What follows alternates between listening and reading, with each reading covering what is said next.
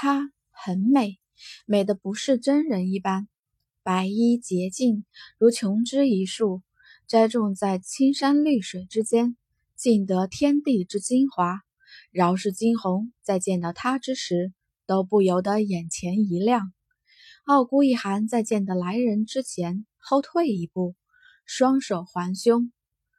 罗莎夫人竟是亲自前来，我还真是好大的面子呀！一涵，你非得这么跟我说话？罗莎夫人面色依然清冷，只是那眸中却是闪现出了几丝伤感。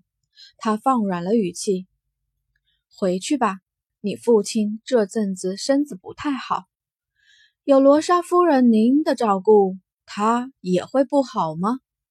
傲孤一寒暗斥，说着，拉起一边依旧不明状况的惊鸿，打算离开。站住！罗莎夫人怒：“你这次回来，只是因为他？”罗莎夫人看向惊鸿，怒喝：“他早前便听说了，傲孤一寒回来。”完全是因为这次从凤凰学院新进的一个学生，原先他还不相信，可是现在看着这情况，他不信也得信了。与他无关。傲孤一寒伸手拽紧了惊鸿，冷声道：“一寒，你应该知道，你只能够娶。”六年不见，罗莎夫人还是这么啰嗦。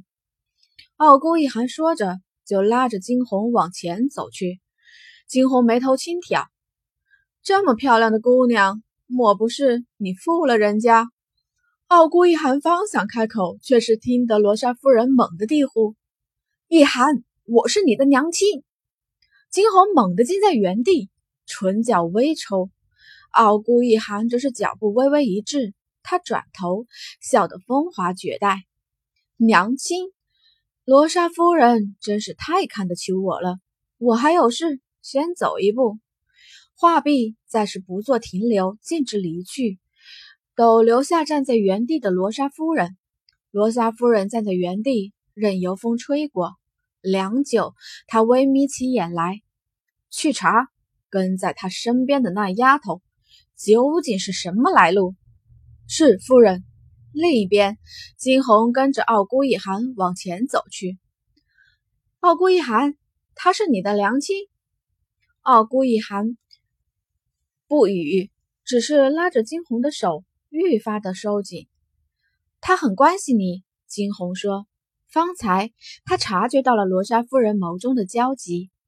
傲孤一寒停住了脚步，转过头来：“小东西，不许你在我面前提起他。”他不配从你的口中说出。傲孤一寒，亲情，这是金红一直渴望的，只可惜前世今生都不曾体会过任何亲情，所以他不希望傲孤一寒与那么关心他的娘亲弄成如今的局面。然而他才刚开口，下一刻却是所有的话都发不出来，只因他的唇完全被一个温软的物体附上。金红瞪大了眼。不敢置信的看着他，他在吻他。惊鸿伸出手去，猛地一掌拍向傲孤一寒，砰！一阵闷响升起。惊鸿瞪大了眸，推开了他。你为什么不躲？方才那一掌，他用了七成的力道，直直的打在了他的身上。之所以用这么大的力，一方面是因为气愤，另一方面只是因为他以为傲孤一寒会躲开。傲孤一寒也是人，惊鸿真正的战斗力早已达到了高悬七级，这一掌杀伤力很大。他擦拭去了唇角的鲜血，薄唇勾起，不躲，只要是你想要的，我都给你，哪怕是我的命。惊鸿完全的愣在了原地。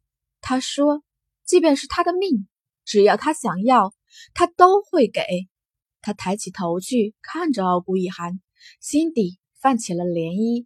只是片刻的功夫，金寒暗笑：“你的命我要了有什么用？不要我的命，那要了我的人吧。”金红轻垂下眼，唇角勾起几丝荒凉。他知道傲孤一寒对他的心思，只是轻摇头。他道：“傲孤一寒，你不懂，我们不是一个世界的人。也许有一天，我会随时离开。转身，背影却是有些萧瑟。在她是安阳家的落魄私生女时，他傲孤一寒是高高在上的东景皇子；他是凤凰学院的学生时，他是掌管学院的院长；而现在，他更是凤凰城的傲孤皇子。他们之间终归有深深的隔阂。且不论他本来就不属于这个世界，或许有一天他会随时离开。傲孤一寒一手捂着心口，转而缓缓地笑了。他冰凉的唇角微微的勾起，像带着一点血光，整个人看上去妖艳无比。他说：“如果有一天你开离开了这里，那我就去你的世界找你。”夕阳下，金红的身影拉得老长。傲孤一寒走上前去，紧紧地拽住了他的手。金红挣脱，他拽得更紧，直到最后，他停止了挣扎。